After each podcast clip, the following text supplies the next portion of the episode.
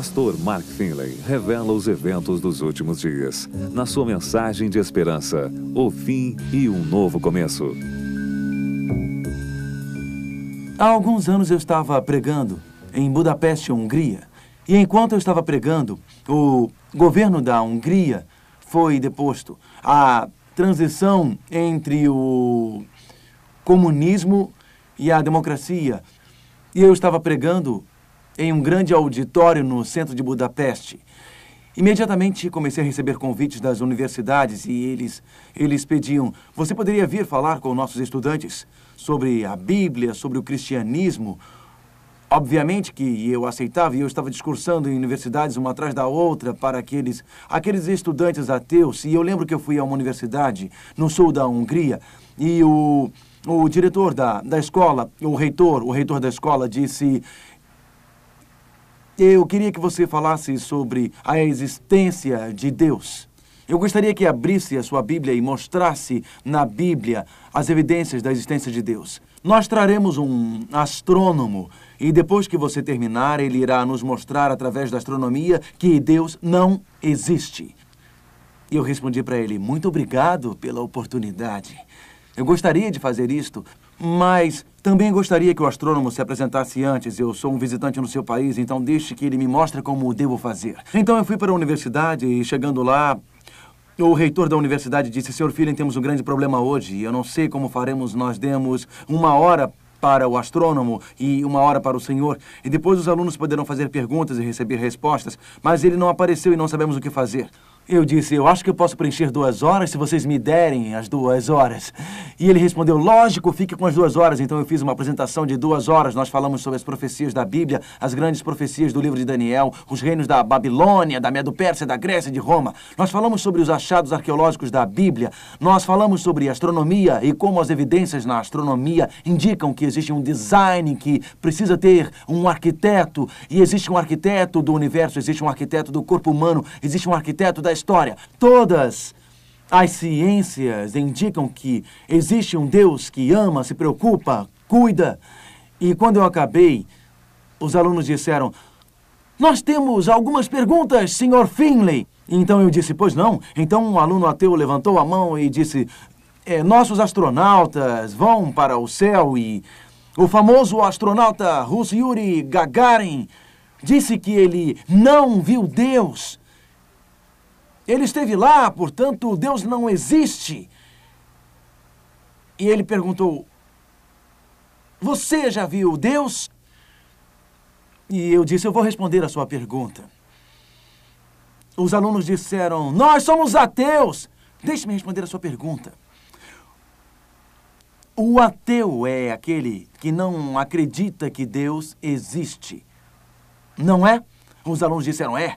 Então eu disse: de todo o conhecimento do mundo, quanto conhecimento vocês têm como estudantes? Diriam que todo o conhecimento sobre ciência, todo o conhecimento sobre línguas, o conhecimento sobre história, o conhecimento sobre astrofísica, todo o conhecimento sobre química, vocês conhecem 95% de tudo que existe para saber?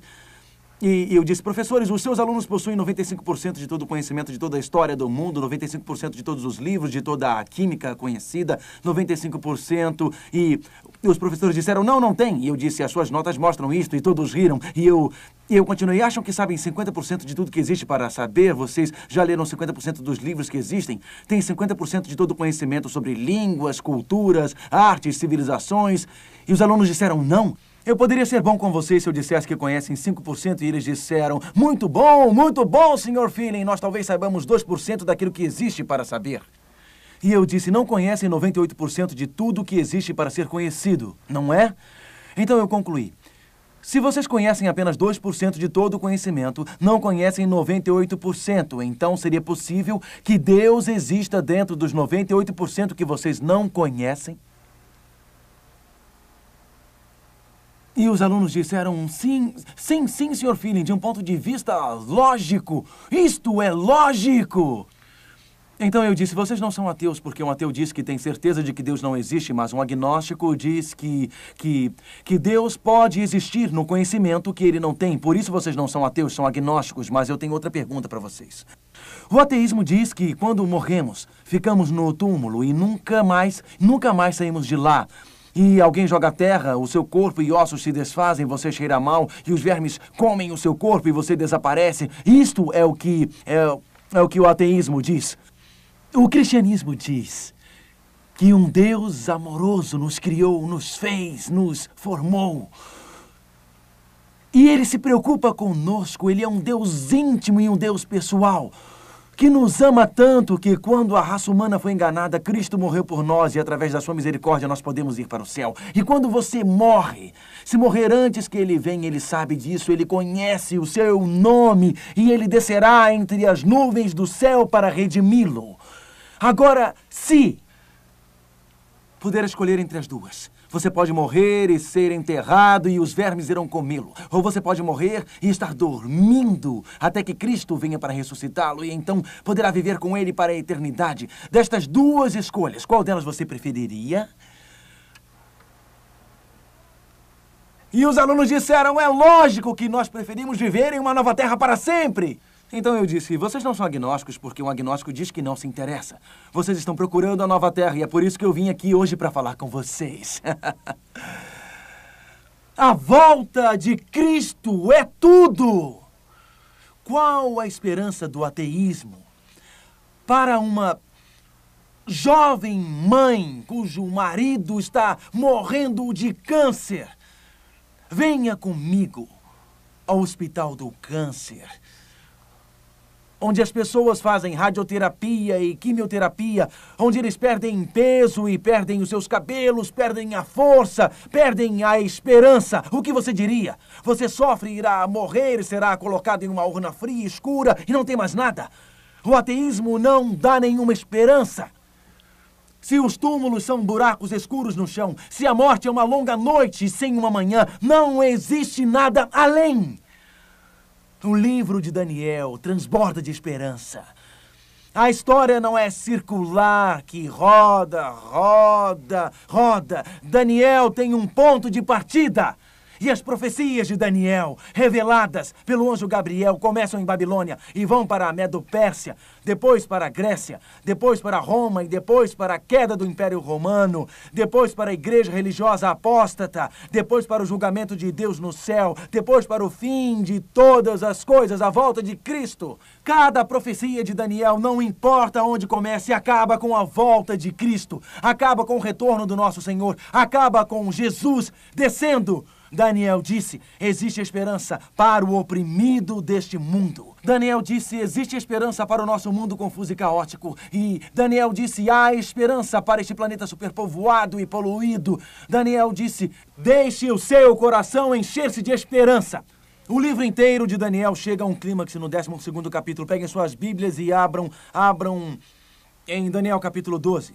Porque aqui em Daniel 12 temos a libertação, afinal libertação afinal. Em Daniel, no 12 capítulo. Daniel, capítulo 12, começando com o verso, verso 1.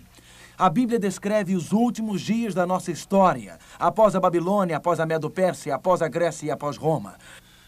Depois da queda do Império Romano, depois que a igreja apóstata liderou o abandono da verdade, Deus tem seu povo fiel. E o povo de Deus continua leal a ele, continua servindo-o e obedecendo-o. E nos últimos momentos, quando nós terminamos Daniel 11 na palestra anterior, vamos recordar onde nós terminamos, versos, versos 44 e 45, porque o verso 44 e o verso 45 nos introduzem diretamente ao capítulo 12, verso verso 1. Começaremos com Daniel 11, verso 44. Mas pelos rumores do Oriente e do Norte, lembram-se que, assim como relâmpagos que vão do leste até o oeste, assim será a vinda do Filho do Homem. Rumores do Oriente são as mensagens.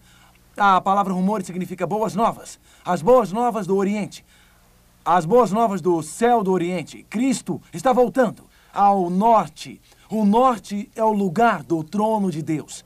o lugar do tabernáculo de Deus, o lugar da lei de Deus. Então, as boas novas da volta de Cristo e o chamado para aceitar Jesus e obedecê-lo incomoda o anticristo e sairá com grande furor para destruir e exterminar, exterminar a muitos. O, o anticristo está furioso e sanciona o seu decreto de, de morte para destruir muitos. Armará as suas tendas palacianas, seu sinal, sua marca, o seu selo de fidelidade entre os mares contra o glorioso Monte Santo. Mas chegará o seu fim e não haverá quem o socorra. Por quê? Porque capítulo 12, verso 1. Nesse tempo se levantará Miguel. Lembram-se que no capítulo 10 nós descobrimos quem era Miguel? Miguel é aquele que em Apocalipse 12, 7 a 9, e Miguel e seus anjos, ajude-me por favor, lutaram contra o o dragão Satanás e seus e seus anjos. Isso, Miguel. Miguel no céu expulsou, expulsou Satanás do céu. Miguel na terra. Miguel Miguel lutou com o diabo pelo corpo de Moisés. Miguel ressuscitou Moisés da morte. A palavra Miguel significa aquele que é como Deus. Miguel, o arcanjo, a palavra arcanjo, um arco é algo que passa por cima. Miguel estava acima, Miguel estava acima, separado, distinto sobre os anjos. Miguel é o, o comandante, o chefe dos anjos, a cabeça dos anjos. Miguel é outro nome para Jesus Cristo. Miguel não é um anjo, não é uma criatura, e por, e por isso, aqui, nos últimos dias da nossa história, nas últimas horas da nossa história, a Bíblia diz: nesse tempo se levantará Miguel. Então, Continue, continue marcando o Apocalipse 12. Existe algum momento em que Miguel se assentou? Se ele está se levantando, tem, tem que ter algum momento em que ele se assentou. Daniel 7. O filho do homem entra. Onde está o trono? E Miguel se assenta no início do, do julgamento. Miguel se levanta no fim do julgamento. Então, no fim do tempo, antes da volta de Cristo, haverá um julgamento cósmico eterno que revela que Deus é generoso e justo na forma como ele lidou com a controvérsia entre o bem e o mal. Já imaginaram alguma vez por que algumas pessoas precisam sofrer? Já imaginaram que algumas vezes a justiça parece ser jogada na poeira e então e o mal parece triunfar? No julgamento, Deus vai arrumar tudo. No julgamento, diante de um mundo que espera e observa, o destino de toda a raça humana será determinado. E lá, no julgamento, no céu, antes da volta de Cristo, onde estão os tronos, vamos ler isto. Daniel capítulo 7. Daniel capítulo 7, verso 9 e 10. É, então. Continuei olhando até que foram postos uns tronos e o ancião de dia se assentou. Sua veste era branca como a neve, e os cabelos da cabeça como a pura lã. O seu trono era chamas de fogo, cujas rodas eram fogo ardente. Um rio de fogo manava e saía diante dele. Milhares de milhares o serviam e miríades de miríades estavam diante dele. Assentou-se o tribunal e se abriram os livros. Daniel 7, verso 13. Daniel 7, verso 13. Eu estava olhando nas minhas visões da noite, e eis que vinha com as nuvens do céu um como o filho do homem. Quem é ele? Jesus. E dirigiu-se ao ancião de dias e o fizeram chegar até ele. O pai e o filho se assentaram no julgamento. O destino de toda a raça humana deve ser decidido. Nós estudamos, estudamos que a profecia dos 2.300 anos acabou em 1844. Desde 1844 estamos vivendo no que a Bíblia chama de a hora do juízo de Deus. O destino da raça humana deve ser decidido no tribunal eterno de Deus lá no céu. Mas daí em Daniel 12, verso 1. Miguel se levanta, o poderoso guerreiro. Miguel se levanta, as nações, as fracas nações foram julgadas e condenadas na sala do trono de Deus. na sala do trono de Deus, foi mostrado para todo o universo que Deus prolongou a sua misericórdia, que Ele prolongou a sua graça, Ele prolongou a sua justiça. Qualquer um que esteja perdido, não está perdido porque Deus não foi misericordioso. Não está perdido porque Deus não foi justo. Está perdido porque virou as costas para o seu amor e desprezou. Desprezou a sua misericórdia. O julgamento mostrou que Deus fez tudo o que poderia para salvar todos os seres humanos da terra. E agora, Miguel, o poderoso guerreiro. Miguel, aquele que descerá dos céus. Miguel, o o rei triunfante. Ele é o grande príncipe. Ele representou seu povo no julgamento. O propósito, o propósito do julgamento não é condenar o povo de Deus. Mas Miguel os representou, nossos, nossos nomes passaram diante de Deus e Satanás diz: Veja os pecados que Mark Feeling cometeu, veja os erros da sua vida, veja as más ações. E Jesus se apresenta como o poderoso conquistador. Ele representa o seu povo, defende o seu povo diante do universo. Este homem é um dos meus. Esta mulher é uma das minhas. Sim, eles pecaram, mas eles entregaram suas vidas para mim. A minha graça e o meu sangue cobrem os seus pecados. As suas vidas foram transformadas pelo meu poder poder. Jesus Miguel destrói Satanás nesse, nesse julgamento celeste e ele diz, ele diz, Satanás, deixe-os em paz, acusador do meu povo, por quê? Porque eu os defendo. Eu agradeço por Jesus Cristo. O Miguel nos defende no julgamento, mas, mas agora é o fim dos tempos. Agora o tempo está acabando. Naquele momento Miguel se levanta e ele se assentou durante o julgamento, mas agora ele se levantou, ele é o grande, é o grande príncipe, ele tem representado os filhos do seu povo povo, ele cuida da terra, ele vê a, a união entre a igreja e o, o, Estado, ele olha para a terra e vê o seu povo sofrendo. Eles têm sido leais a ele, eles têm sido fiéis a ele, diante de um mundo que espera diante do universo que observa, diante de forças terrestres e forças celestiais, eles mostram a sua graça, o seu amor e a sua misericórdia para o mundo. Eles declararam que queriam ser leais a Ele.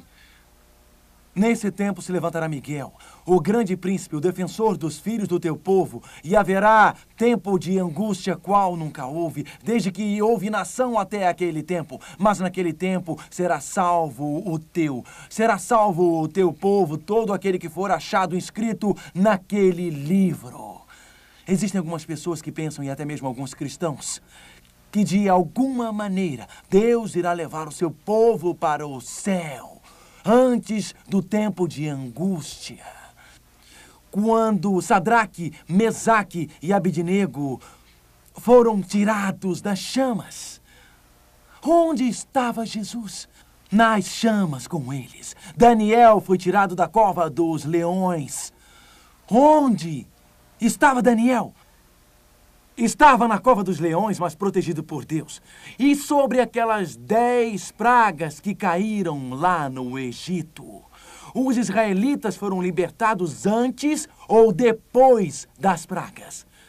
Depois das pragas. O sangue nos batentes das portas livrou-os durante a última praga daquela vez. Mas eles foram protegidos durante o período, o período das pragas e foram preservados por Deus. A libertação veio após as pragas. Aqui na Bíblia fala sobre um tempo de angústia como nunca houve. Daniel e Apocalipse devem ser estudados juntos. E para dar-lhes uma amostra disto, deixem Daniel 12 marcado e e vamos para Apocalipse capítulo 16, por favor, Apocalipse, Apocalipse capítulo 16. O o povo de Deus será protegido durante as pragas. O povo de Deus achará refúgio nele durante o período das pragas. Apocalipse capítulo 16. A Bíblia fala sobre as pragas que virão, Apocalipse 16, verso 2. Saiu, pois, o primeiro anjo e derramou a sua taça pela terra. E aos homens portadores da marca da besta e adoradores da sua imagem sobrevieram úlceras malignas e perniciosas. Agora, Verso 3: O derramou o segundo a sua taça no mar, e este se tornou em sangue como de morto. Verso 4: Derramou o terceiro a sua taça nos rios e nas fontes das águas, e se tornaram em sangue. verso 5, verso, verso 5, verso 6, 7 e 8, especialmente o verso 8. O quarto anjo derramou a sua taça sobre o sol. E foi-lhe dado queimar os homens com fogo. Verso 10. Derramou o quinto a sua taça sobre o trono da besta, cujo reino se, se tornou em trevas, não havia luz. Verso, verso 12. Então, é, derramou o sexto a sua taça sobre o grande rio Eufrates. Então vi três espíritos imundos semelhantes a rãs, o grande reavivamento espiritual e o acontecimento dos milagres. Mas vejam, nos últimos dias da nossa história, versos 14 e 15, nós leremos agora. Apocalipse, capítulo 16, verso 14, são espíritos de demônios, operadores de sinais. Nos últimos dias da nossa história, amigos, a igreja se unirá ao Estado. Satanás começará a operar grandes milagres. Os doentes serão curados por falsos milagres. Deus fará milagres, mas há doentes que serão curados por falsos milagres. Ocorrerá aquela grande batalha do dia do Deus Todo-Poderoso, quando Satanás tentará marcar o povo de Deus. Vejam o que é dito: a primeira praga, a segunda praga, a terceira praga, a quarta praga, a quinta praga, a sexta praga. Mas durante a sexta praga, o que a Bíblia diz, verso 15, por favor, leiam comigo Apocalipse 16, 15, o que diz? Eis que venho como venho ladrão. Bem-aventurado aquele que vigia e guarda as suas vestes para não andar nu e não se veja a sua vergonha. Após a queda de seis pragas, a Bíblia diz: Bem-aventurado aquele que vigia e guarda as suas vestes de caráter, porque eu virei como o quê? Como um ladrão. Se se Cristo voltará como ladrão, como a Bíblia diz, após as seis pragas, poderia ele ter vindo como ladrão? antes do início das pragas. Então, quando ele voltará antes ou depois das pragas, o que acham? Depois das pragas, exatamente como Daniel passou pela fornalha, exatamente como Sadraque, Mesaque e Abednego passaram pela fornalha, exatamente como Daniel passou pela cova dos leões. Deus terá um povo. Por todo o mundo haverá haverá desastres naturais e catástrofes. E quando suas vidas estiverem em perigo, quando todo o apoio terrestre for cortado, eles olharão para Jesus e acharão Jesus o seu Salvador, o seu Redentor.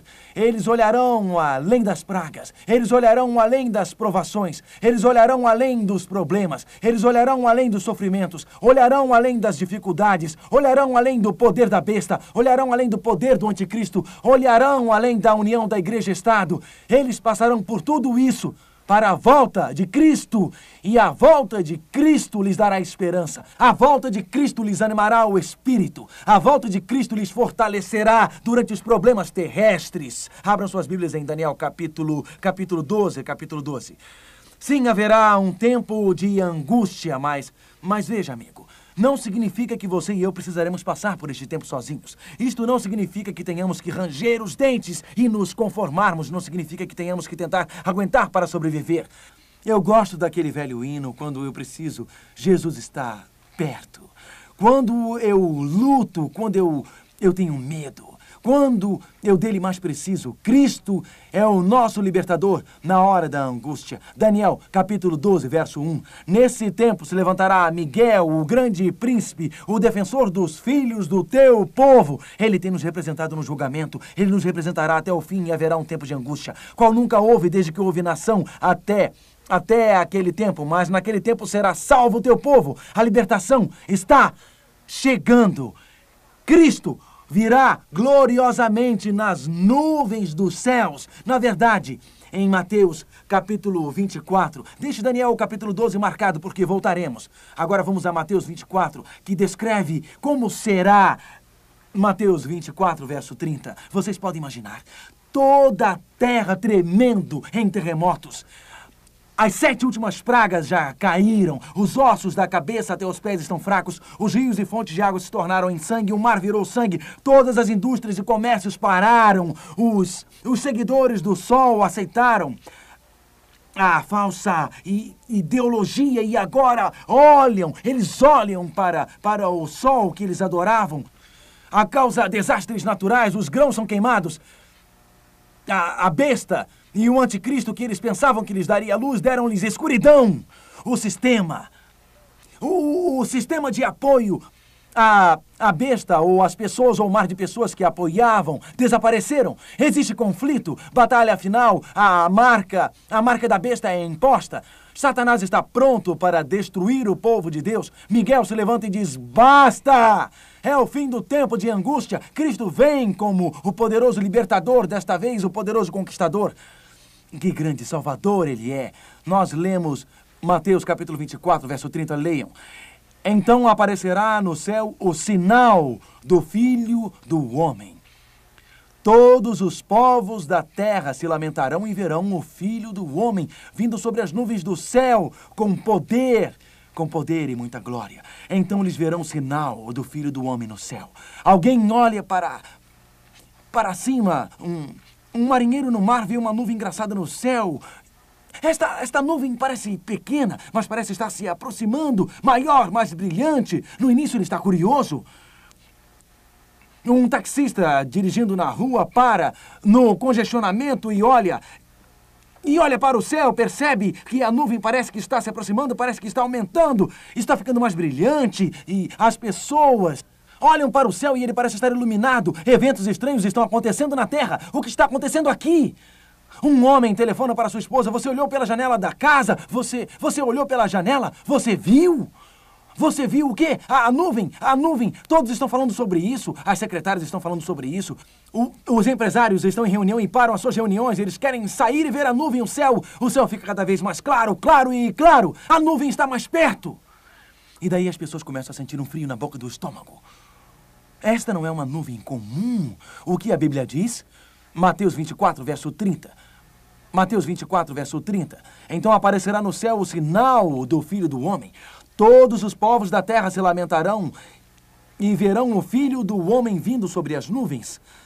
Agora vamos para Mateus 16. Mateus 16. Vindo sobre as nuvens. A primeira aparência é uma nuvem, mas a nuvem aumenta, a nuvem fica mais clara, todo o céu é iluminado com a sua glória. Não é mais uma curiosidade, é pressentimento. Alguma coisa está acontecendo. Este é o final do tempo. Estes são os últimos momentos da nossa história. Nós lemos em Mateus 16 que ele vem em nuvens. Mas Mateus 16, verso 27 diz: Porque o filho do homem há de vir na glória de seu Pai com os seus anjos e então retribuirá a cada um conforme as suas obras. O que parece ser uma nuvem distante são nuvens de anjos, elas são asas dos anjos, e nós olhamos para o céu e o vemos voltando. Entre os fracos existe um, um pressentimento. Aqueles que não aceitaram a Cristo, aqueles que rejeitaram a sua misericórdia. Esse jovem empresário, em início de carreira, tem um bom trabalho, um respeitável, um respeitável mais do que respeitável salário de terno e gravata pasta faz parte da cena. Um ótimo salário. Uma maravilhosa oportunidade como carreira. Sua cabeça está em esquiar e velejar nos fins de semana. E agora ele nota que suas prioridades estavam erradas. Ele nota sob a luz da glória de Deus que enche os céus ele nota que está perdido. Cada copo de vinho nas mãos dos bebedores neste momento treme. Os clubes noturnos estão vazios porque a festa acabou. A música parou. Os supermercados pararam. Os negócios pararam. A terra está tremendo. Os prédios estão chacoalhando. Os céus estão iluminados com a glória de Deus. Homens e mulheres que não conheceram a Cristo estão tremendo. A Bíblia descreve isso em Apocalipse 6. Apocalipse capítulo 6. A Bíblia descreve isto. Apocalipse 6, o verso Apocalipse 6, versos 14, 15 e 16. Apocalipse 6, versos 14 a 16. E o céu recolheu-se como um, um pergaminho quando se enrola. Então todos os montes e ilhas foram movidas dos seus lugares. Os reis da terra, os grandes, os comandantes, os ricos, os poderosos, e todo escravo e todo livre se esconderam nas cavernas e nos penhascos dos montes. E disseram aos montes e aos rochedos: Caí sobre nós e escondei-nos da face daquele que se assenta no trono da ira do Cordeiro porque chegou o grande dia da ira deles, e quem é que pode suster-se? Ele é o Cordeiro, Jesus Cristo, aquele que morreu, aquele cujos braços foram crucificados na cruz do Calvário, aquele cuja cabeça recebeu uma coroa de espinhos, aquele cujo, cujo lado foi ferido. Ele é o Cristo, o Cristo que ama, o Cristo que se preocupa, o Cristo que os quer redimir. Ele se interessou, mas algumas pessoas não. Ele os amou, mas elas não o amaram. Ele veio até elas e elas cuspiram na sua face e viraram as costas para ele. E agora? Agora se escondem desta amorável face. Agora correm em tormento e angústia. O Cristo que elas rejeitaram possui um brilho que é muito intenso para suportarem. E então, ao invés de olharem para a face de Cristo, ao invés de serem envolvidas por seu amor, ao invés de se alegrarem com a sua presença, elas querem se esconder e por isso correm, correm. O pecado corre de Deus quando Adão e Eva pecaram no jardim do Éden. Eles correram de Deus. Mas existe um outro grupo mencionado por Daniel, Daniel capítulo 12. Por favor, peguem as suas Bíblias. Daniel capítulo 12. Existe um outro grupo um grupo que não, que não foge da presença de Deus. E este grupo deseja vê-lo, deseja vê-lo voltar. Este grupo sabe que alguma coisa em comum irá acontecer. Eles sabem que algo espetacular vai acontecer. Eles sabem que este é o último, o último dia. Verso 12, capítulo 12, verso 1, última parte. Mas naquele tempo será salvo o teu povo, todo aquele que for achado inscrito no livro. Muitos, verso 2: Muitos dos que dormem no pó da terra irão ressuscitar, uns para a vida eterna e outros para a vergonha e horror eterno. Aqui, neste ponto, acontece uma uma ressurreição. Alguém pode perguntar, por que diz que muitos dos que dormem no pó da terra ressurgirão? Marque esta passagem, vamos para João capítulo 5. João capítulo 5 versos 28 e 29. João 5, verso 28 e 29. Porque diz que muitos dos que dormem ressurgirão. João 5, vamos, vamos ver versos 28 e 29. Não vos maravilheis disto, porque vem a hora em que todos os que, os que se acham nos túmulos ouvirão a sua voz e sairão. Quantos ressurgirão? Quantos? Todos. Os que tiverem feito o bem sairão para a ressurreição da vida, e os que praticam o mal para a ressurreição do juízo. Então, quando Jesus voltar, os sepulcros serão abertos. E todos os que aceitaram Cristo e o amaram neste momento da segunda vinda serão ressuscitados. Mais tarde, Estudaremos sobre isso nos próximos estudos bíblicos. Haverá ressurreição dos condenados. Este texto nos diz que haverá duas ressurreições, a ressurreição da vida e a da condenação. Mas qual é, qual é o significado em Daniel 12, quando ele diz, verso 2, quando quando Jesus voltar, muitos dos que dormem no pó da terra ressuscitarão, uns para a vida eterna e outros para a vergonha e horror eterno. Leiamos Apocalipse 1, que nos ajudará a entender a situação. Apocalipse 1. Apocalipse 1, verso 7. Monta o quebra-cabeça. Apocalipse 1, verso 7. Eis que vem com as nuvens, e todo olho o verá, até quantos o que, o que? O transpassaram e todas as tribos da terra se lamentarão sobre ele. Portanto, mesmo aqueles que transpassaram Jesus o verão retornar. Aqueles romanos fracos que o pregaram na cruz o verão retornar. Por quê?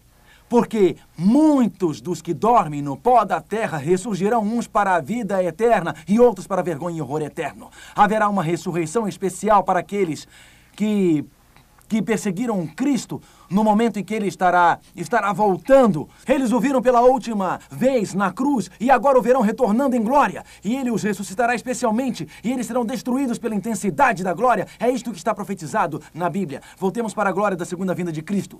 Nós não queremos focalizar o grupo especial daqueles que o pregaram e o crucificaram, mas aqueles que serão ressuscitados para a eternidade. Imagine Cristo. Cristo volta descendo dos céus. Alguns, alguns pedem as montanhas para caírem sobre eles e outros agonizando, não podem olhar para sua face. Mas existem outros, como diz Isaías, que olham para cima e dizem: Este é o nosso Senhor, o qual aguardávamos, ele nos salvará do lado de fora de um apartamento em, em um gueto, existe uma jovem mãe com os braços cheios de cicatrizes da dependência de heroína. Mas o seu coração está muito cicatrizado pelo homem que usou o seu corpo como brinquedo e a abandonou quebrada com hematomas. Nos seus braços a um bebê de seis meses, nascido fora do casamento. Mas ela olha para, para cima e vê que ele vem. Recentemente, ela o aceitou como seu Senhor e Salvador. Seu amor acariciou o seu, acariciou o coração. Ela foi perdoada e transformada pela sua graça. E ela diz: Este é o meu Deus. E olha nos olhos do seu bebê e diz: Ele está vindo, ele está vindo, ele está vindo para mim. E lá, num banco da praça, há um velho casal. Ele coloca os braços ao redor da sua esposa. Eles são fracos, velhos, anciãos, ele não tem mais muita esperança e o corpo, o corpo está cheio de dores, artrite, reumatismo. Daniel diz: Miguel se levantará, o seu povo será libertado. Ele fala sobre a vinda de Cristo e o fim do tempo. E aquele velho casal olha para cima e eles dizem: Jesus está voltando. A Bíblia diz em um momento, no piscar dos olhos, na última trombeta, seremos mudados nós. Instantaneamente eles são mudados. 1 Tessalonicenses capítulo 4, verso 16 diz: Porquanto o Senhor mesmo, dada a sua palavra, a palavra da ordem, ouvida do arcanjo e ressoada a trombeta de Deus, descerá dos céus, e descerá dos céus, e os mortos em Cristo ressuscitarão primeiro. Depois nós, os vivos que ficarmos, seremos arrebatados para o encontro, o encontro do Senhor em algum cemitério limpo e vazio, bem no interior. Mãe e pai, mãos dadas, vão colocar flores no túmulo do filho de 16 anos, que foi atropelado por um motorista bêbado. Eles ainda se lembram da noite que receberam aquele telefonema. Eles o esperavam em casa às 8 horas. E já eram 8 e 15 e nada, 8 e 30 e nada. Nove horas, nada. O coração deles batia rápido. Onde ele estaria? A noite é escura, a estrada estava escorregadia. Então o telefone tocou. E da casa do senhor e da senhora X, sim. Nós temos tristes notícias para vocês. O seu filho acabou de morrer em um acidente de carro. Eles ainda lembram do horror daquela noite, a agonia de identificar o corpo no necrotério. Eles.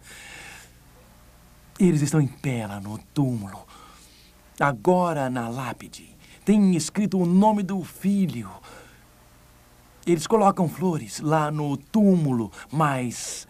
Mas de repente, aquela nuvem no céu cresce e fica mais iluminada, e o céu, o céu está iluminado com a glória de Deus, e eles veem os anjos, veem que é a vinda de Cristo.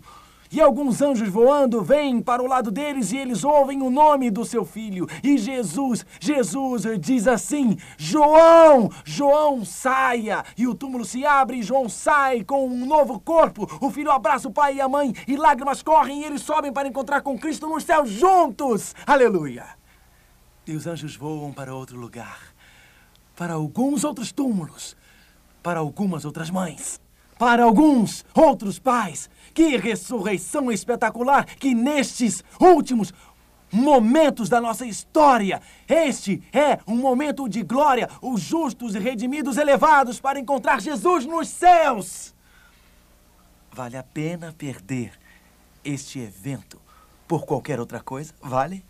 Você não preferiria ser levado para encontrar-se com Jesus no céu e viver com ele para sempre? Ou preferia ser destruído? Na verdade, só existirão dois grupos no fim dos tempos. Um dos dois grupos do fim do tempo. Homens e mulheres salvos. Homens e mulheres perdidos. Homens e mulheres vivendo com Cristo para sempre. Daniel diz, em Daniel capítulo 12 e verso 4, nos últimos dias da nossa história, Deus faria seu último apelo. Daniel 12, verso 4. Tu, porém, ó Daniel, encerra as palavras e sela o livro até ao tempo do fim. Muitos o esquadrinharão e o saber se multiplicará. Este texto não fala sobre o conhecimento científico, mas sobre o conhecimento da palavra de Deus. Homens e mulheres vivendo no tempo do fim teriam um conhecimento muito especial da, da palavra, palavra de Deus. Estas profecias seriam reveladas. A iluminação dos tempos iluminaria a última geração. Então, Deus, sabendo que as tentações de Satanás seriam maiores, ele, ele nos deu um maior conhecimento em nosso tempo. Deus, sabendo que as tentações de Satanás seriam poderosas nos nossos tempos, deu-nos uma maior abundância de conhecimento da Sua palavra. O tempo está acabando. A areia da ampulheta logo acabará. Breve, nós olharemos para o céu e veremos, veremos Cristo voltando. Breve, aquela pequena nuvem se tornará brilhante, mais e mais brilhante. Breve, homens e mulheres serão salvos ou perdidos. Tantos os santos ressurretos quanto os santos transformados, breve, serão levados para encontrar Cristo no ar ou serão destruídos com a glória da sua vinda, salvo ou, ou salvo, ou então perdido para sempre. Então, Deus, Deus diz: Eu te amo. Eu quero que você seja salvo. Eu quero que você viva comigo para sempre, e para sempre, e para sempre. Por isso ele nos revelou a verdade da sua palavra. Não é? Não é por acaso que você está aqui, estudando esses 12 capítulos no divino drama do destino. Deus o trouxe aqui. Deus o trouxe aqui para ter um encontro com Jesus Cristo. Deus o trouxe aqui para levá-lo para o mais próximo de Cristo como você jamais esteve. Deus o trouxe aqui porque em breve Cristo irá voltar e Ele quer te salvar. Não é por acaso que você está aqui. Não é por acaso que você está assistindo a este programa hoje. Deus o trouxe para este lugar, onde quer que você esteja no país, Deus o trouxe aqui agora. Porque neste momento, Deus está apelando para você. Neste momento, Deus está tocando a sua vida. Neste momento, Deus está resgatando você para Ele. Você gostaria de dizer, Jesus, eu quero estar pronto. Eu quero estar pronto quando voltares. Eu quero ser levado para encontrar-te no céu. Eu quero viver contigo para sempre. Gostaria de curvar a sua fronte agora. Deus está tocando o seu coração. Por acaso existe alguém aqui, neste momento, neste local, existe alguém que está assistindo a este vídeo, neste momento, aí neste lugar, neste instante em que você está assistindo, neste, neste momento, alguém que diz: Senhor, este é o momento da decisão para mim. Este é o momento da decisão. Eu quero encontrar Jesus. Eu quero entregar minha vida a Cristo. Eu quero seguir a Jesus. Onde quer que você esteja, nesta plateia, ou assistindo a este vídeo, gostaria de levantar a sua mão e dizer: Deus, estou falando sério. Não existe nada mais importante para mim do que encontrar a Cristo se eu tiver que reorganizar a minha vida. Se eu tiver que mudar alguns hábitos, eu, eu estou pedindo a Cristo hoje, perdoe-me. Peço a Cristo para mudar-me, para fazer-me um novo homem, para me ajudar a controlar a minha língua, o meu temperamento, a controlar os meus vícios, a controlar o álcool. Eu peço a Deus para tornar-me uma nova mulher, para dar-me um novo comportamento, para dar-me uma nova disposição, para ser uma nova pessoa. Levante a sua mão agora e diga: Ó oh, Jesus, eu não quero fugir. Eu não quero fugir. Quando eu vir o brilho da tua face, a magnificência da tua glória, eu não quero fugir para as rochas e montanhas. Eu quero ser levado para encontrar-te no céu. Eu quero viver contigo para sempre e sempre e sempre. Você pode sair daqui hoje como um novo homem, pode sair como uma nova mulher, pode sair com uma vida mudada enquanto você levanta a sua mão. Cristo desce e está tocando você agora. Cristo desce e enche a sua vida. Cristo desce, coloca os seus braços ao seu redor e diz: Eu quero me assentar no trono do seu coração, assim poderá me adorar para sempre no trono do universo. Obrigado, querido Jesus, porque quando nós te procuramos, tu não nos lança fora. Obrigado, porque quando vimos, podemos começar de novo. Obrigado, porque tu és o Deus do novo começo. Por isso, nós vimos a ti agora e esperamos por aquele dia em que veremos aquela nuvem, em que veremos a tua glória no céu, em que veremos a tua volta e no qual seremos levados para viver contigo para sempre. Em nome de Jesus, amém. Você acabou